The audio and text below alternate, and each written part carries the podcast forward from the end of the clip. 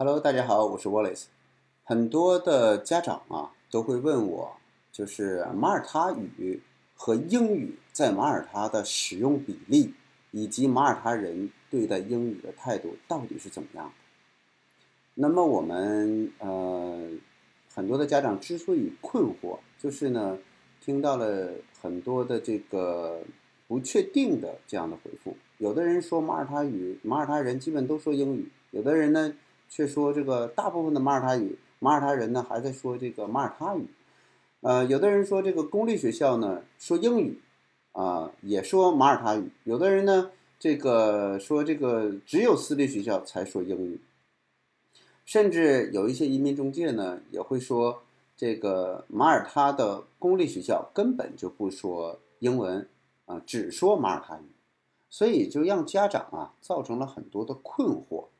那为了能够呃解释清楚啊这个困惑，我特意啊找到了一本资料，那这个资料叫做《这个语言的使用在早期教育这个课堂上的一个调查》。啊，这个调查官方版本来自于马耳他国家教育就业部。那么，这个调查是由谁来完成的呢？啊，这个调查是由三个人来完成的。啊，一个呢叫 Lara，啊，Lara Ann Vela，他是这个马耳他多语种研究办公室的。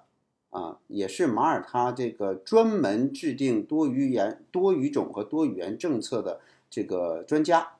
还有呢两位，这两位呢，呃，都来自于马耳他大学啊文学研究中心啊，一个呢是这个呃 Charles 啊查尔斯，另一个是 David，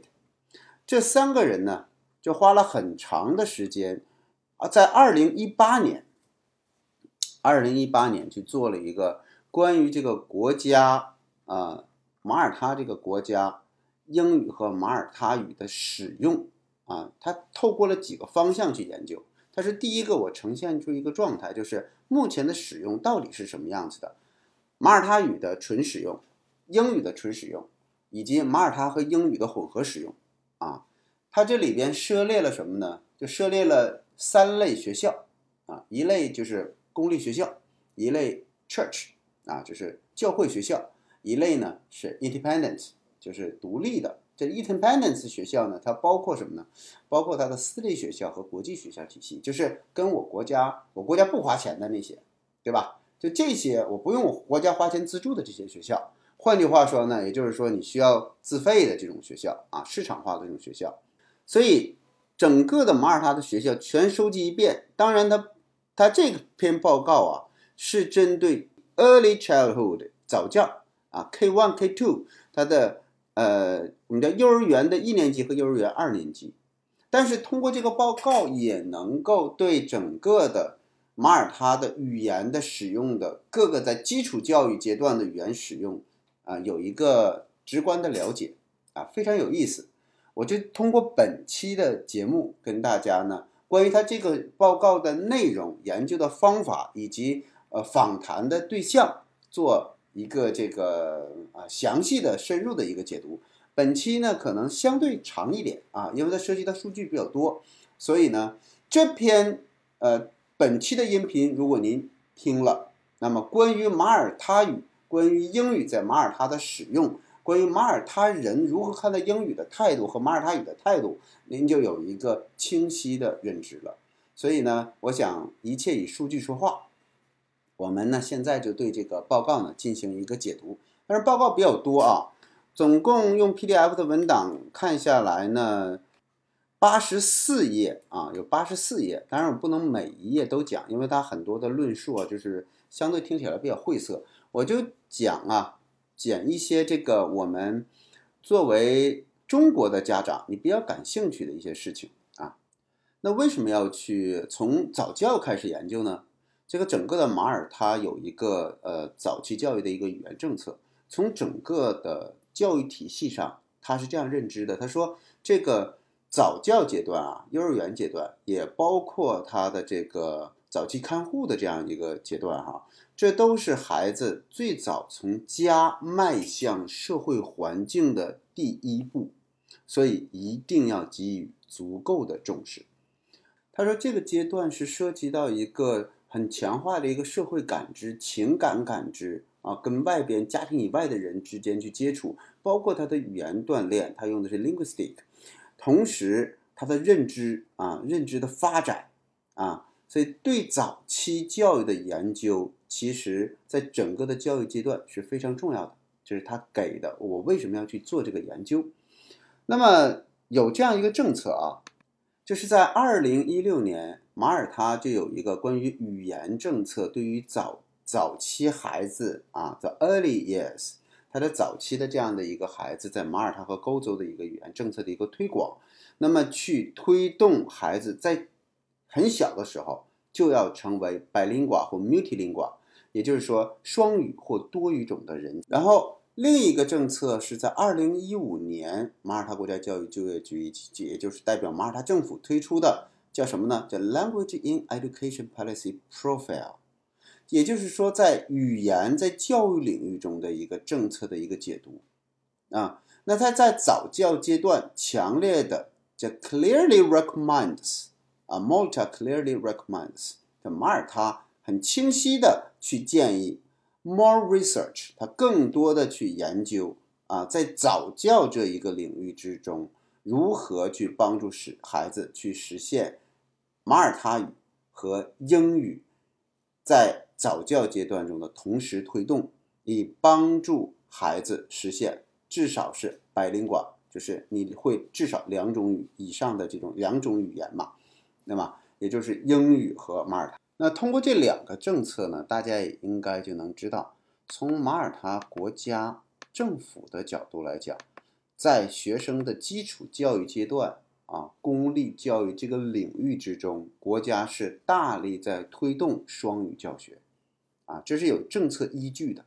你是有政策了，那执行的怎么样呢？哎，这个研究啊，它就是在讲你是怎么落实和执行的，执行的多少英语。和双语的教学在整个的公立教育体系之中，跟呃教会学校和私立学校之间去比较的时候，我们处在一个什么样的状态？那你的这个百灵馆这个多语种教学的方法是什么？啊，从听说读写都涉及到。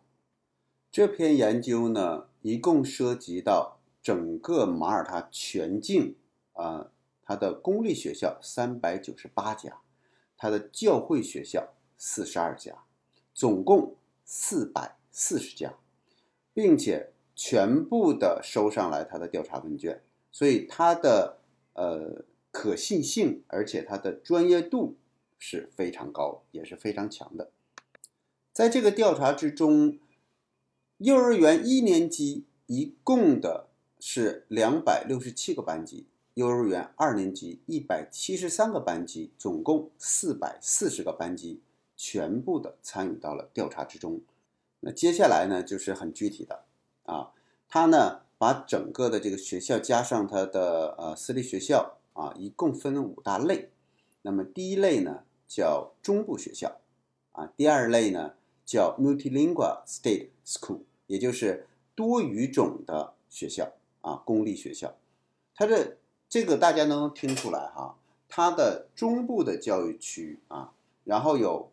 多语种教育区，还有一个什么呢？是东南教育区，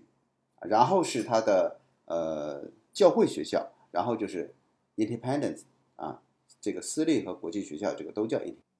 首先呢，它明确了这个参与调查的呃人员的年龄都是在三到五岁之间，也就是。呃，一年级的幼儿园和二年级的幼儿园，那么接下来是每一个教室最多的容纳的人员的数量。这个呢，很多的家长呢也都问过我，在这里呢就给大家一个标准的一个回答，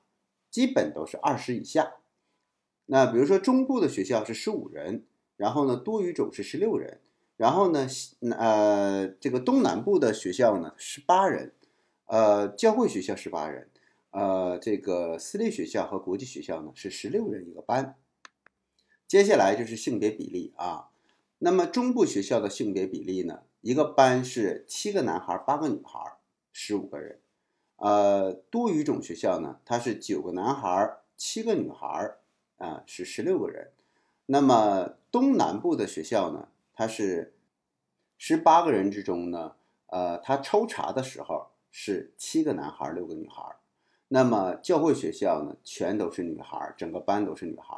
而这个私立学校呢，是呃七个男孩九个女孩。基本上男女比例呢差不太多啊，可以说是相对的啊比较的均衡。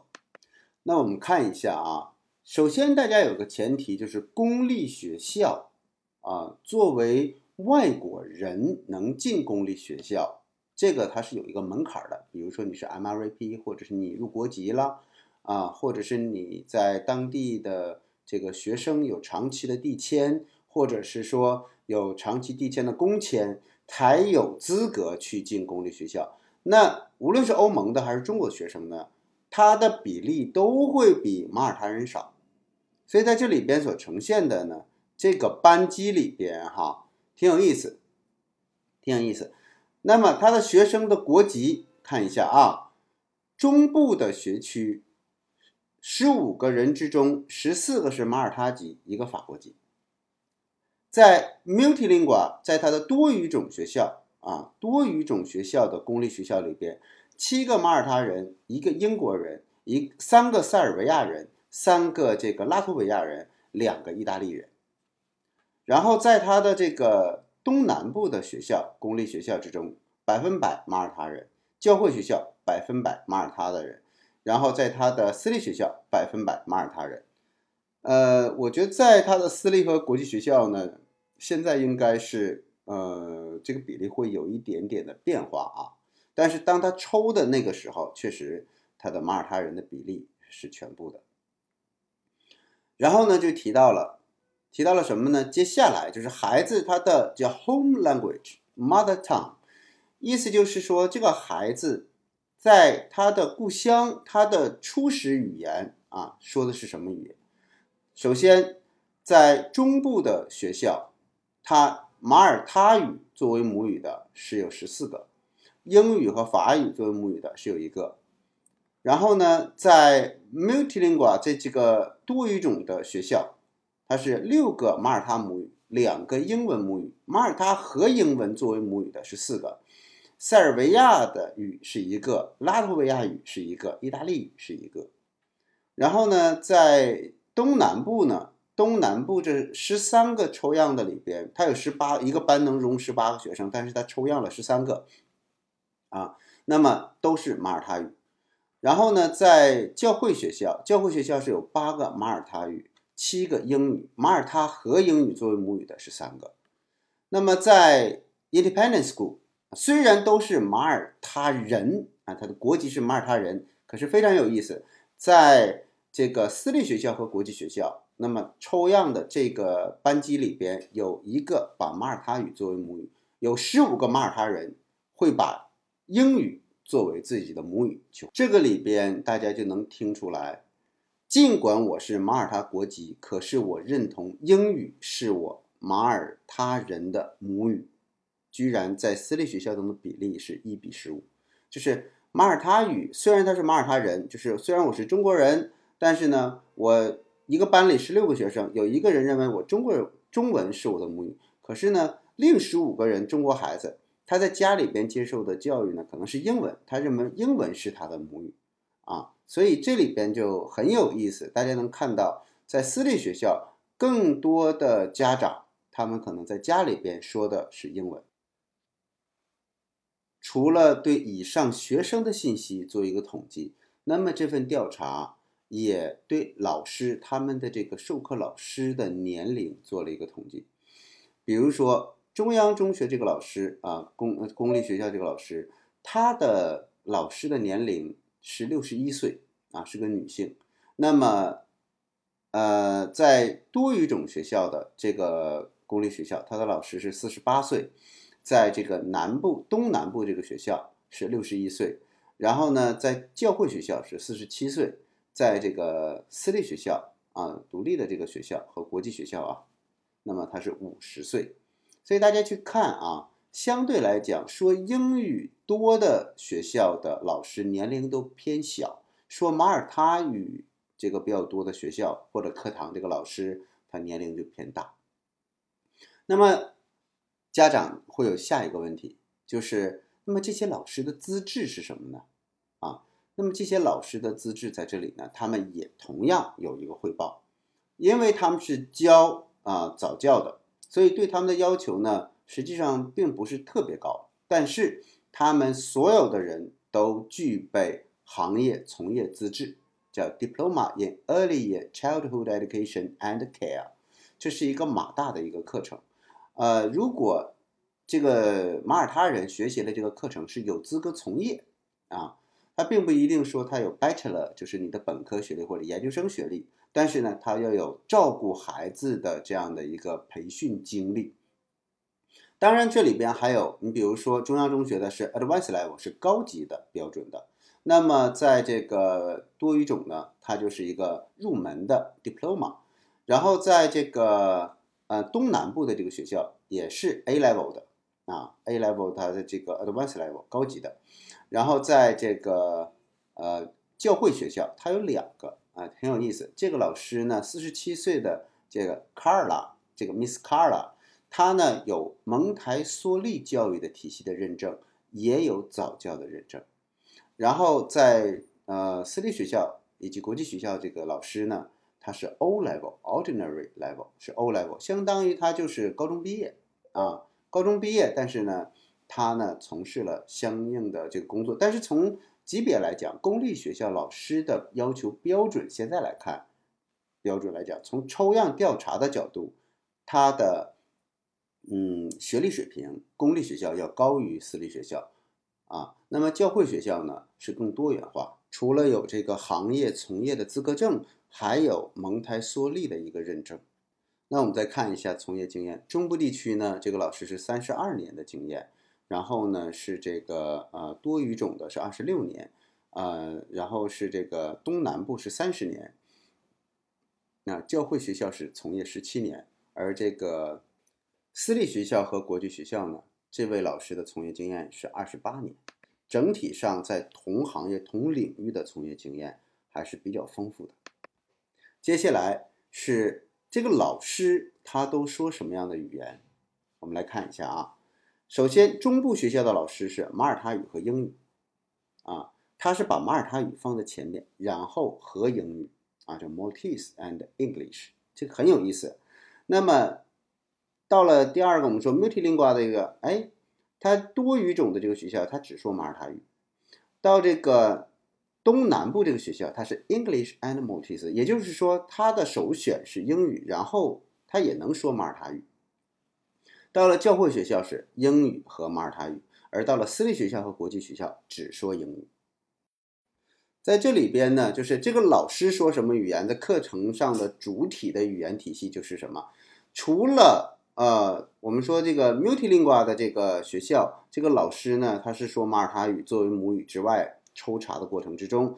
他会发现所有的其他部分的老师全都是英语和马耳他语。那么到了这个私立学校和国际学校，它是都是以英文作为教学的。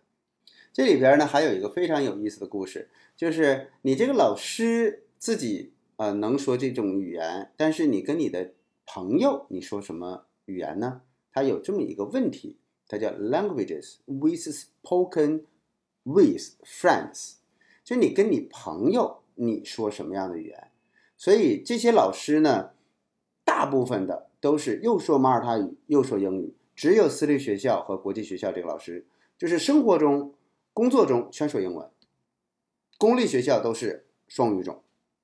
我想这个可能就是，毕竟它是公立学校，公立学校面临的国际学生和这个呃外籍的学生比较少，那么呢，他们自己会说英语。但是呢，他们还要兼顾那些呃马耳他人啊，马耳他只说马耳他语的人，所以呢，这里边他们对英语和马耳他语的使用的频率，在公立学校要求就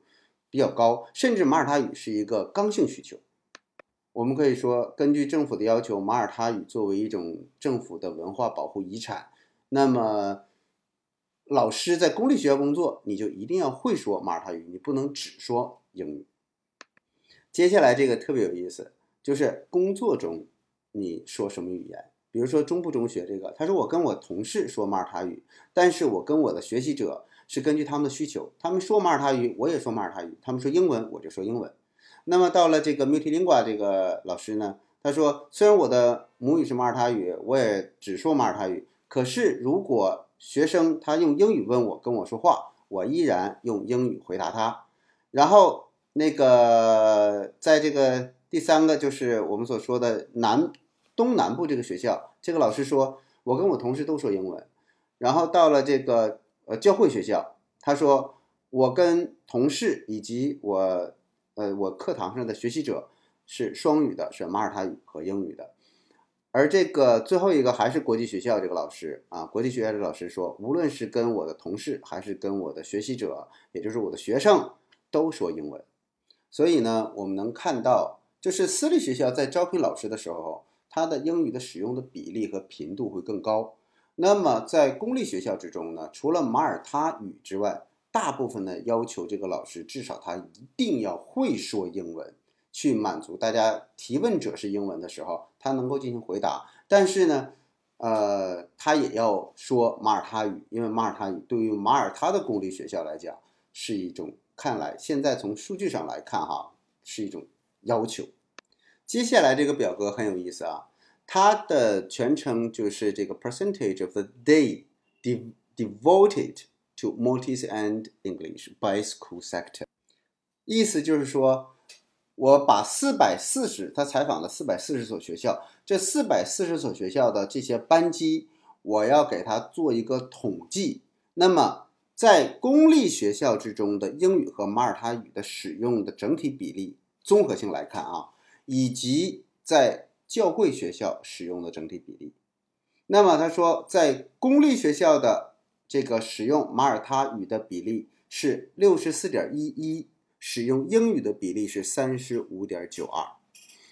那么在教会学校是使用马耳他语的比例三十九点一七，使用英语的比例是六十点八三。能看出来，教会学校使用英语的比例是高于公立学校。但公立学校并不是百分百马耳他语，它也要有至少百分之三十五的，呃，三十五点九二是一定要用英文的。那这个时候，如果家长问公立学校是不是只说马耳他语，我就这样告诉他：六十四点一一说马耳他语，三十五点九二说英语。这个是比较权威也比较准确的回答。接下来呢，我要回答这个问题：是不是所有的公立学校都能说英文？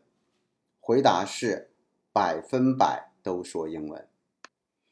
只是每个学校它所占的英文比例不一样。我现在手里拿这个表是马耳他所有公立教育局，就是国家教育局下边会有很多公立教育局，公立教育局它的马耳他语和英文所占的比重啊，目前来讲，英语占的公立教育局之中最多的叫圣克拉尔 College。这个教育局它的英语的比例是最高的，高于马耳他语。那么最低的是哪个呢？最低的是圣玛格丽特 College，啊，包括圣托马斯茂啊，还有这个圣嗯 Benedict，还有这个 Maria Regina，Maria Regina 的英文比例也很高。我们有一期节目专门介绍，包括这个呃 Teresa College，还有这个 Nicholas，它的英文比例都很高，但是没有一家。公立教育局下属的学校是不能说英文，只教马耳他语的，或者只说马耳他语的没有。所以大家那个问题一直关心的，公立学校是不是只说马耳他语？那我可以现在很负责任的告诉您，不，公立学校是马耳他语跟英语兼顾的都有。那在学生在学习的过程之中呢？它分了四大类，叫做听说，呃，这个早期的阅读练习和早期的写作练习。那么马耳他语跟英语的一个分配比例是什么样的呢？它还有一个调查，非常细啊。我来公布一下它的一个调查的结果：纯粹只用马耳他语去教学的不超过百分之三十，大部分都是马耳他语和英语，那么也有少部分是纯英文的。所以在公立学校的基础教育或者是早教以及幼儿园这个阶段之中呢，大部分的时候还是马耳他语和英语结合。那么纯马耳他语只不占不呃不到百分之三十。那么从呃教会学校和公立学校的占比来讲，教会学校反而使用英语的比例会更高啊。那么这个公立学校呢，它比较坚固，马耳他语、英语嘛两个同时都用的状态是最多的。接下来这个表呢，它是说在课余活动的时候，那么马耳他现在的公立学校它有哪些课余活动呢？我们特意来看一下，比如说它有这个。呃，厨艺的活动啊，教孩子做饭，然后呢，他有看呃视频啊，看电影，然后呢，他有这个学习唱歌和韵律，然后他有这个搭积木啊，还有这个体活课，就是自由玩耍 （free play），还有 role play，就是一个角色扮演，在这些角色之中啊，马耳他语和英语。都是同时被兼顾到的，而纯马耳他语的活动依然不超过百分之三十，大部分在百分之十以内。我是这样去想，就是公立学校主要服务的是马耳他本国人，也就是说，我们中国相对来讲，我们的呃各个地区的学校，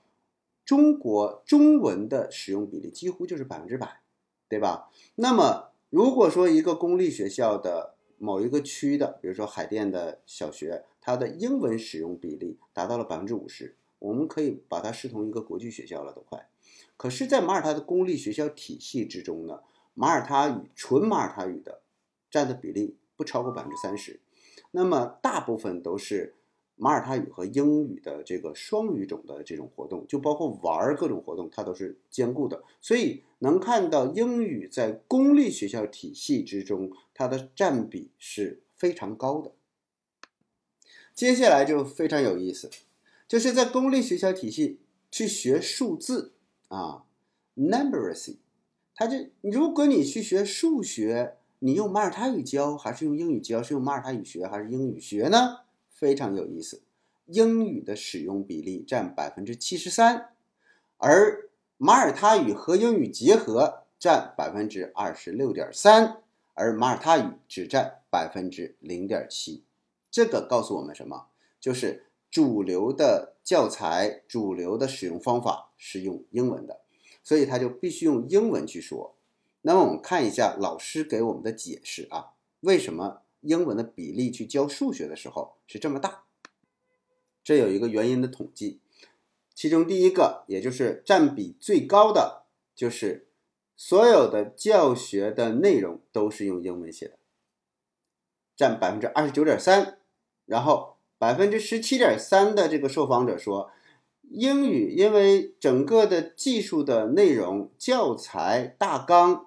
但是。我是用马耳他语去解释给那些说马耳他语的孩子，可是英语的教学是为主的，这个呢占百分之十七点三。下一个理由，他说数学就应该被用英语教学，这个理由占百分之十三点四。还有百分之十一点六的这个受访者说，那个用英文去教数学会更容易。百分之八点四的人说。他说：“我在小学时候就是学的英文，学的数学，所以我教起来也比较容易一些。”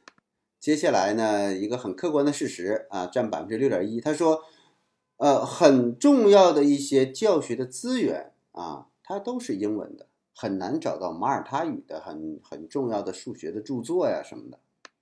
所以大家应该从这里边就明白。尽管是在公立学校，为什么还用使用英文？因为它的教材以及外部世界大部分的信息、教学的资源都是英文的。那他直接把英文拿过来去讲，远远比他把英文翻译成马耳他语更简单。那在教语文课的时候也是啊，这个我们说刚才说这个 numeracy 就是一个数学的这么一个数字相关的一些学科。那包括它的 alphabet，它的这个字母，其实英语也有它的得天独厚的优势，就是英语会更简单。而马耳他这个马耳他语呢，呃，使用的几率也更低，只能在马耳他使用。所以马耳他人如果他想有更好的教育、更高级的教育，甚至他们也提到了，在马大上课他都要用英文。所以马耳他语从它的这个除了把它当成一种文化去保留之外，它的 identify 就是我的一个身份，我就要去被视为是马耳他人，就是我是中国人，我一定会说中文。但是呢，我们要去学习更有效的、更高级的这个，或者是说在某个领域中，它这个材料是用另一种语言写的，我就必须要会这种语言，我才能读懂，而并不是说我等着别人翻译完了之后，我再去看。这个是一个呃，在马耳他公立教育体系以及他的老师反馈说，为什么我们会很大的比例去教英文、去用英文？因为这些素材以及呃用英文的使用场景，对于我们的学习者和这个教育者来讲，相对来讲会更简单。接下来这张表格呢，它是说在每一个活动之中，英语。和马耳他语的一个使用比例非常细啊，它一共罗列了十六种孩子经常参与的活动，所以顺便我可以回答一个问题，就是在早教阶段，那么我们的中国的家长如果到了马耳他进了他的公立教育体系，当然也包括他的教会学校和他的私立教育，这个这个包括他的这个国际学校，他们用的这个教育框架是基本相似的，也就是说。在接下来这个表格之中啊，它中部的啊多语种的啊东南部的啊教会的和这个呃独立的学校啊私校，他们所参与的这个活动都放在一起去比较，就说明他们都有同样的内容，包括什么呢？它一共有十六项啊，十六项，这里边呢就是常规的上课，然后呢，它还有这个呃。找到字母的卡片啊，然后根据图像找到自己的这个外边外标的轮廓的样子，去找那个数字的卡片，然后一起唱歌，然后看这个呃录像的或者教学的电影的影片，然后呢去看 PowerPoint PPT 啊，然后去做一个演讲，在户外运动 PE 还有体育，然后呢它有这种自由的玩耍。然后还有一个祈祷的过程啊，当然我们中国的孩子可能他没有呃祈祷这么一个习惯，或者说没有信仰，这个不要求也不强制。然后绘画，还有这个叫 craft，就是那个拿那个笔在本上随便素描啊等等的啊。然后这个使用工具书啊，然后去填一些表格。包括你的父母啊啊，你怎么识别他们呢？甚至还有要填一些有用的一些数字啊，包括父母的电话号码呀等等的。然后呢，还会有这个乐高玩乐高玩具啊，还有呢互动性的游戏啊，捉迷藏这种的，还有呢这个大声的朗读的这样的一个训练啊，还有就是看图描绘。啊，看图识字，看图描描述这样的一个你所看到的内容啊，然后呢，还有一个就是呃阅读啊，这是有专门的这个结合这个年龄段的阅读，大体上就是这些。那么所有的活动啊，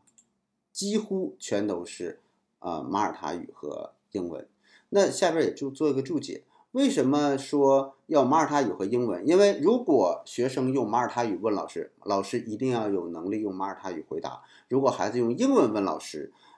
老师也必须用英文有能力去回答。啊，所以他作为一个老师，要具备双语回答的能力。啊，因为有有一很大一部分的马耳他的家庭，他出生就不说马耳他语，他就说英文，所以他认知我的这个。啊，mother tongue，我的这个母语就是英语，而另一部分的马耳他人呢，他们呃出生就认知我是马耳他人，我必须学马耳他语，必须说马耳他语，所以呢，老师要能兼顾这两种孩子的类型。接下来呢，就是一个很有意思的一个采访啊，就是把这些老师学校的老师啊，这个叫过来，我问他说。你们是怎么看待马耳他语跟英文的？啊，首先呢，这个老师啊，我就挑几个非常有代表性的来说吧。啊，这个问题是孩子学两种语言会不会混淆啊？那么，比如说马耳他语和英语同时学，他们会会不会把两种语言搞混了？这个呃，来自这个教会学校这个老师说，是 Miss Carla，他说这个孩子确实他们是这个呃双语种的一个天才，就每个孩子他都有这样的能力去分开两种语言。你说英语的时候，他就会全说英语；你说这个呃马耳他语的时候呢，他也会跟你说马耳他语。所以从小去用。多语种的环境对于孩子，从他的多年的经验中是没有影响的。那接下来这个问题呢？说作为一个老师，你也是马耳他人，那为什么你要去学英语或者是使用英文呢？那这个老师就说，他他叫 Miss Lara 啊，他说我们是马耳他人啊，那么我们有我们独立的、自主的这样的语言，但是如果没有英文作为我们第二种语言。你很难想象，我们都不会得到更好的教育，甚至在大学，我们都没有办法去学习。接下来这个问题就是马耳他人对待啊英语和马耳他语的态度是什么？呃，你接触的家长啊，他们对这两种语言的态度是什么？这个 Laura 老师他说，在以前很久很久以前。那么大家对另一种语言的这个是的态度是不太积极的，啊，马耳他人马尔说马耳他语的这部分是一个群体，说英语的是另一个群体，啊，它叫 English for another group，就不是一回事儿啊。历史和政治令到这个语言啊影响到了它的使用。现在，我认为每一个人都在尝试的去开放，啊，让两种语言的这个使用的比例会更高。呃，读到马耳他的历史呢这一块，就马耳他人他虽然呃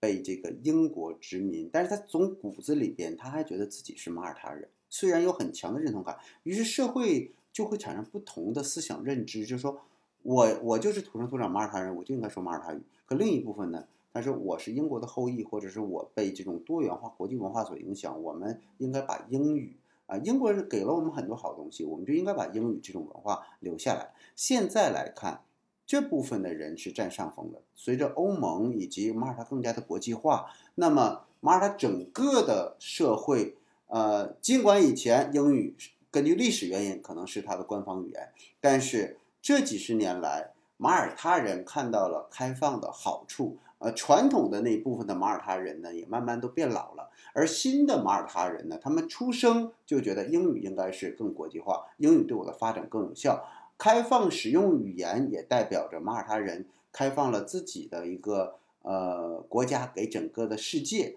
啊，它融入到整个世界的一个状态。我想很多的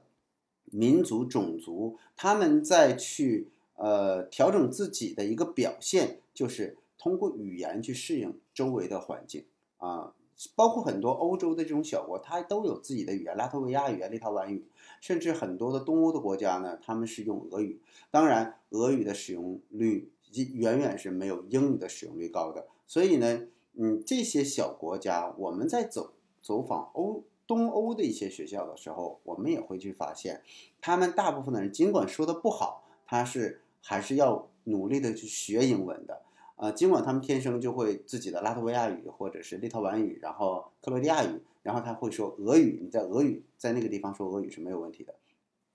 但是如果要想做高级的工作，还是要说英语，呃，英语呢，现在来看依然还是国际上一个主流的语言，也许在未来是中文。那么另一个这个老师呢，是来自于这个呃多语言这个。呃，学校的公立学校的，呃，叫啊，Miss Sabrina，Miss Sabrina 说什么呢？他说，现在来讲，在家里边直接用英语交流已经司空见惯了，